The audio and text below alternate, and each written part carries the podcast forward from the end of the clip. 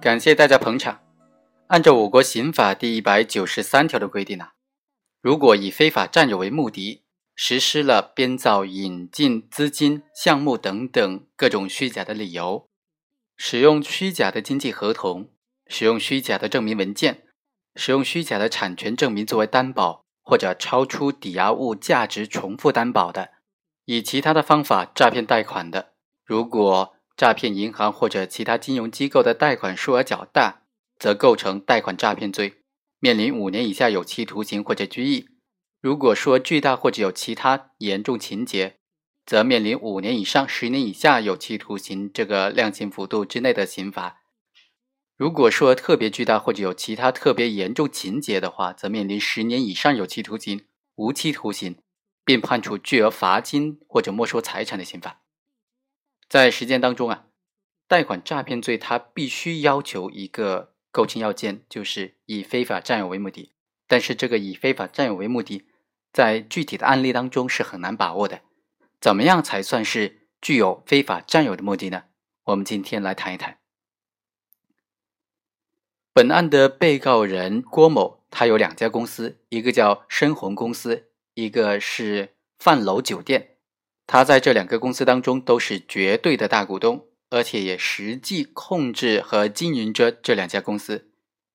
后来出现经营困难，为了获得资金，为了获得银行的贷款，他就用这两家公司来互相担保，并且在财务数据上做了一些有推测的不实在的成分。最后又由于经营不善，导致了还款的困难。检察院就指控他构成了贷款诈骗罪。他究竟构不构成贷款诈骗罪？关键就在于怎么认定非法占有的目的。如果他有非法占有的目的，而且确实实施了财务数据的造假，最后导致了钱款不能返还，那么就很有可能会被定罪。关于怎么样认定行为人主观上具有非法占有的目的啊？最高院在二零零一年颁发的。全国法院审理金融犯罪案件工作座谈会纪要，其中就明确的指出，应当坚持主客观相统一的原则，既要避免单纯根据损失结果来客观归罪，也不能够仅凭被告人自己的供述，而应当根据案件具体的情况来具体分析。对于行为人通过诈骗的方法非法获取资金，造成数额较大资金不能归还，并且有下列七种行为的，就可以认定为具有非法占有的目的。第一。明知没有归还能力而大量的骗取资金；第二，非法获取资金之后逃跑的；第三，肆意挥霍骗取资金的；第四，使用骗取的资金进行违法犯罪活动的；第五，抽逃转移资金、隐匿财产以逃避返还资金的；第六，隐匿销毁账目或者假破产、假倒闭以逃避返还资金的；第七。其他非法转移资金拒不返还的行为，我们来看本案。综合本案当中贷款的使用、不能归还的原因，以及被告人郭某对于偿还贷款的主观态度等等事实来分析啊，并不能够证实郭某在申请贷款的时候，以及在取得贷款之后就具备了非法占有贷款的目的。具体来说，郭某最终将贷款人民币三百万元分别以现金的形式或者。以所购房产作为贷款抵押等等方式，用于了企业的经营活动，而并没有用于个人的经营活动以及其他的挥霍。最后贷款没能如期归还，确实是因为郭某等人对公司经营管理不善导致的。但是该公司始终表示将要尽快的归还贷款的本息，而且相关担保单位也从没有拒绝承担担保的责任。因此，利用含有虚假项目的财务报表进行申请贷款。能不能认定为是以其他方法诈骗贷款而构成贷款诈骗罪呢？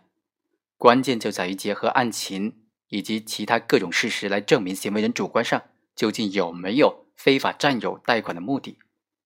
本案当中啊，检察院就主张郭某主观上具有非法占有目的，并且构成了贷款诈骗罪。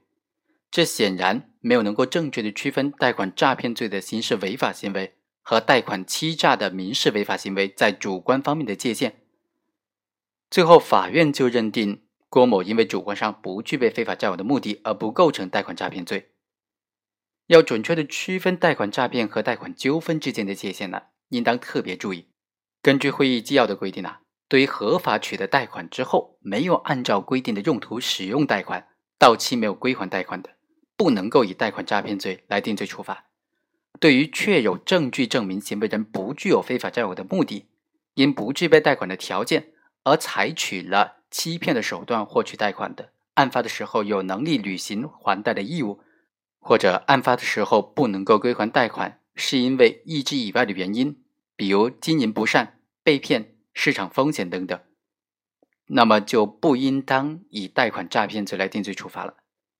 总之啊，在处理具体案件的时候，对于有证据证明行为人主观上不具有非法占有目的的，就不能够单纯的以贷款不能归还而按照金融诈骗罪来定罪处罚。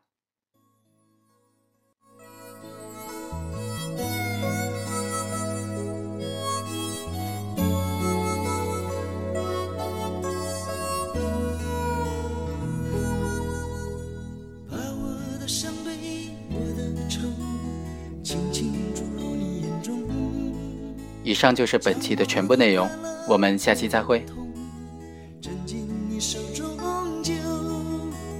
把你的希望，你的梦，